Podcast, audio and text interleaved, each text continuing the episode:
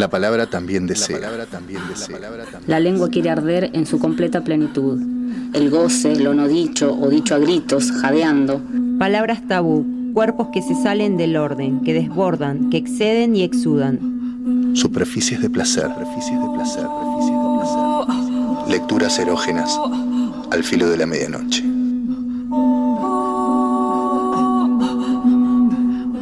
Bueno, eh, es el nuevo bloque de Superficie de Placer, pero vamos a hacer unas aclaraciones con respecto al sorteo porque Exactamente. no han participado todavía en Instagram. ¿Qué pasó? Bien, esto poco a poco se va transformando en, en un programa interactivo Sí. entre el público oyente y nosotros, nosotras que estamos aquí en el piso. Tres liternautas, sí.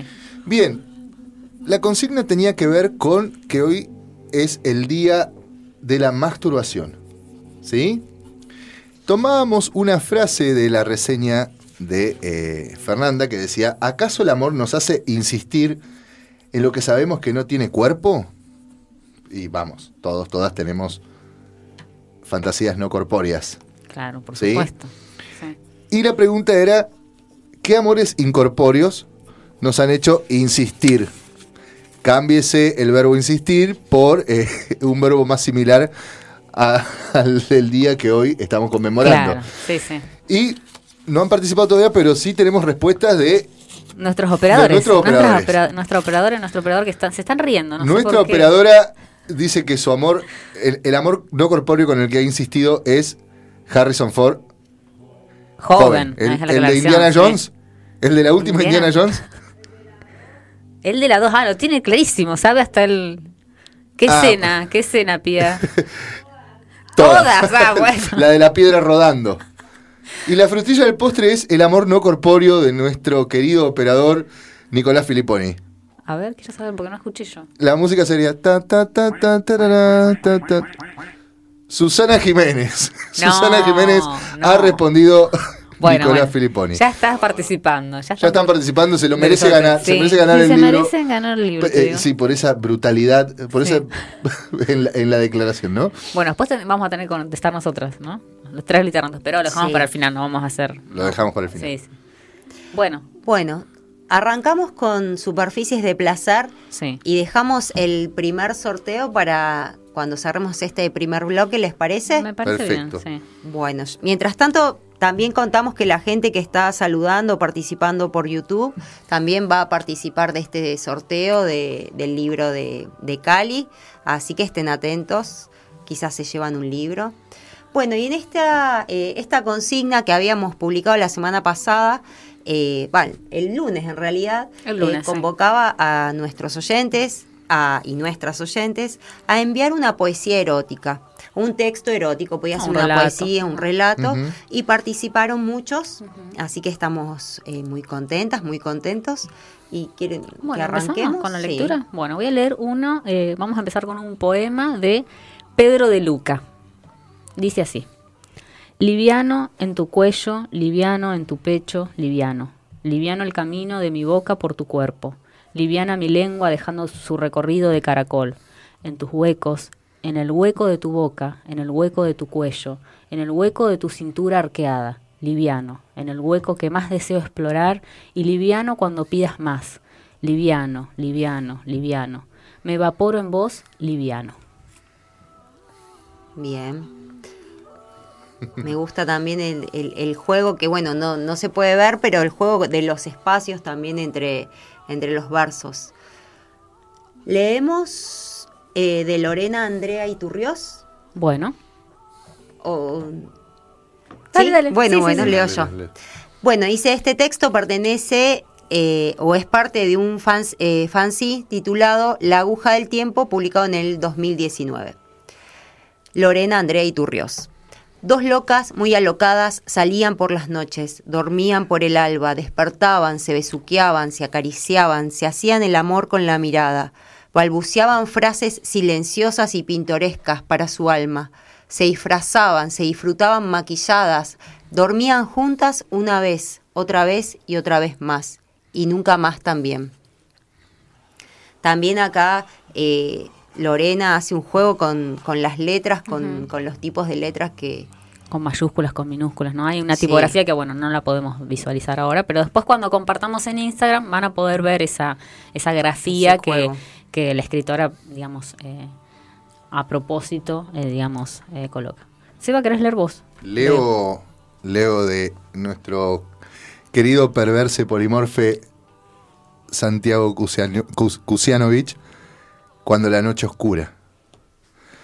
Cuando la noche oscura se retuerce en su ombligo, resuena su requiem y se expande hacia afuera y abarca los pueblos y, y exculpe la luna y espera que caigan los pies del demiurgo, ahí, justo ahí, más negra que la misma noche empedernida, en el quebrado palpitar del temblor del corazón, de la fiebre y de la locura, como aquella sombra mía que en mis pasos me simula perfecta. Ya no sé quién es, si yo o ella, que en la cama ansía despertar la lujuria, la lujuria matinal que será para alguno de los dos el escape devenido de los sueños. Cuando acaece la luz y los cuerpos se vislumbran y sus cálidas pieles se rozan y los autos resuenan afuera y las voces vecinas perturban, ahí, justo ahí, más bellas que los soles de invierno, sus labios suelen calmar la angustiosa víspera. Wow. Son muy lindos eh, los textos que recibimos. Fuertes algunos. Fuertes, sí. Rozando lo, lo, porno, diría yo. ¿Tanto? ¿Tanto te pareció? para mí eran algunos sutiles. No, hasta ahora están bien ah, bueno, hasta ahora, sutiles. pero bueno, yo me estoy adelantando un poco. Digamos porno soft. Claro, porno soft. Bueno. y también hay como una, digamos, como eh, representaciones sobre la literatura erótica. No sé si vieron la convocatoria que ya había con un montón de dibujos, no sé si los habían visto. Sí, los vimos. Eh, bueno, digamos, a veces tenemos como una representación de lo que es la literatura erótica que no necesariamente tiene que ser así. Sí, de hecho es una interpretación del concepto que hace cada uno y cada una. Por eso yo digo que es porno. Nada, Vos insistís en esa idea. Bueno, ¿leemos algo más? Dale. Eh, leo de Paula Boselli. Dale. ¿Sí? Eh, dice así, micropoemas. El no tiempo de otro día en la periferia de tu piel. Un segundo de un poro de tu labio. Un parpadeo. Un respiro. Abrazos de piel en tu otoño. Suspirar de brisas que erizan húmedos y efímeros instantes de ti. Muy lindo quiero hacer una aclaración porque Paula es mi, mi, profe de danza, una genia. Y se acuerdan eh, que la vez pasada también había participado Aileen eh, con unas eh, poesías muy cortitas. y se me vino a la, a la mente la idea esta de que, no sé si tendrá que ver que, que son profes de danza o están relacionadas con la música, la danza. este relato corto, ¿no? La, la idea concisa eh, en una frase tan corta. Vinculado con el ritmo, ¿no? Por ahí más. Leo de Edith Galarza. Bueno. Fin y comienzo. Un temblor la recorre, la anima y la vence. Es fin y comienzo, furioso y manso, que se derrama. Sin palabras nos deja Edith. Edith nos deja sin palabras. ¿Leo uno más? Dale. Bueno, yo voy a leer uno de Andrés Sandoval, que quiero decir que es un ex alumno mío, muy querido por mí, eh, y que me mandó este poema que se llama 2.23 AM o PM. Y dice así. Tócame, acaríciame, lento, suave, tócame o rózame la piel. Ahí, ahí donde sabes. Ténsame la piel y los músculos, así como sabes. Haceme respirar y palpitar más Besame de a poquito, hasta que no pueda esperar más. Haceme sentir que no hace falta desvestirte para tenerme a tus pies. Y dame amor, porque sensaciones sobran. Precioso. Una dulzura. Sí. ¿Les parece que leamos el de Andrea Cecilia Mancilla y hacemos el sorteo? Bueno, sí. podemos eh, un tema musical, sorteo o... Ah, dale. ¿Sí? Música primero y después el sorteo. Andrea Cecilia Mancilla escribió.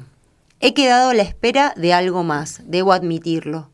No sé muy bien qué, pero sí sé que necesitaba muy cerca tu respiración, tu aliento fresco de primavera, y toda esa sensación extraña que causas en mí y me enloquece. Llegas de vez en cuando a mi cuerpo de diferentes maneras tratando de encender mi pasión y mis emociones, y ahí te retengo entre mis piernas color durazno y mi nostalgia constante. Bueno, Cecilia también es estudiante de nuestro profesorado, así que le mandamos un abrazo muy grande. Un beso grande. A Cecilia. Bueno, seguimos con las lecturas de textos eróticos que nuestros queridos y queridas oyentes han enviado. Fer, ¿vos vas a leer uno ahora? Sí, voy a leer el de Gabriela Bustamante, que dice así. Prohibidos eran esos labios, propios en encuentros se convertían, labios que se inundaban con el perfume del sexo. Él irrumpía con fuerza, ella húmeda y exhausta, Ambos se entregaban una vez y otra más al galope erótico de sus cuerpos. Qué lindo. Qué hermoso texto.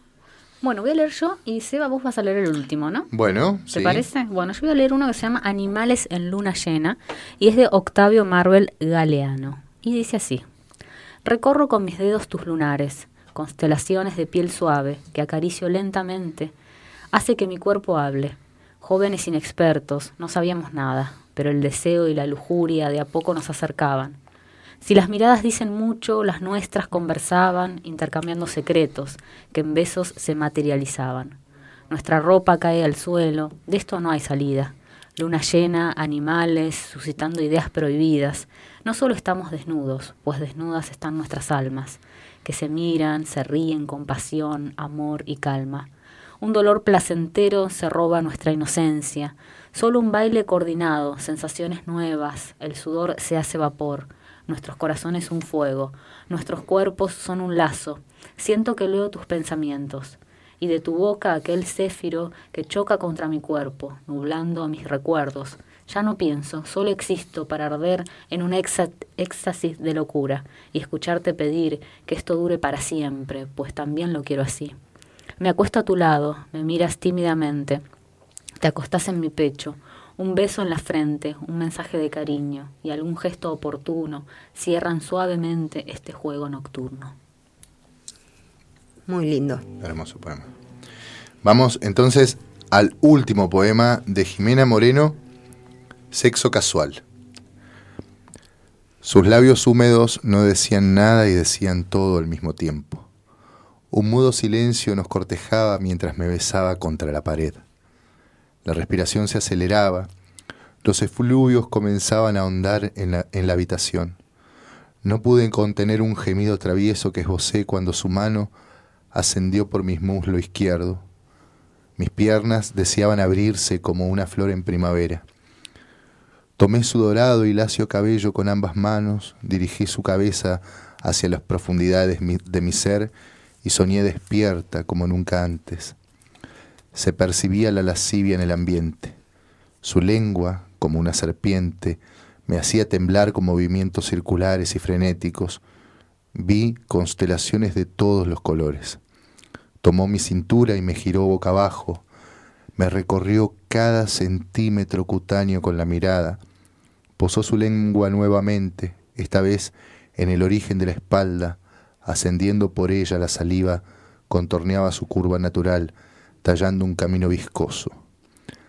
Los calores se intensificaban, oí un sonido detrás de mí, comenzó a bajarse el cierre del pantalón y de repente su miembro erecto tocó mis nalgas. Elevé mi cola hacia el cenit y con un sensual movimiento circular de cabeza mis cabellos azabaches bailaron en el aire, como una invitación de hembra hambrienta le sugerí que me devore. Las sábanas fueron testigos de las aguas que se movieron aquella noche en ese hotel de los suburbios.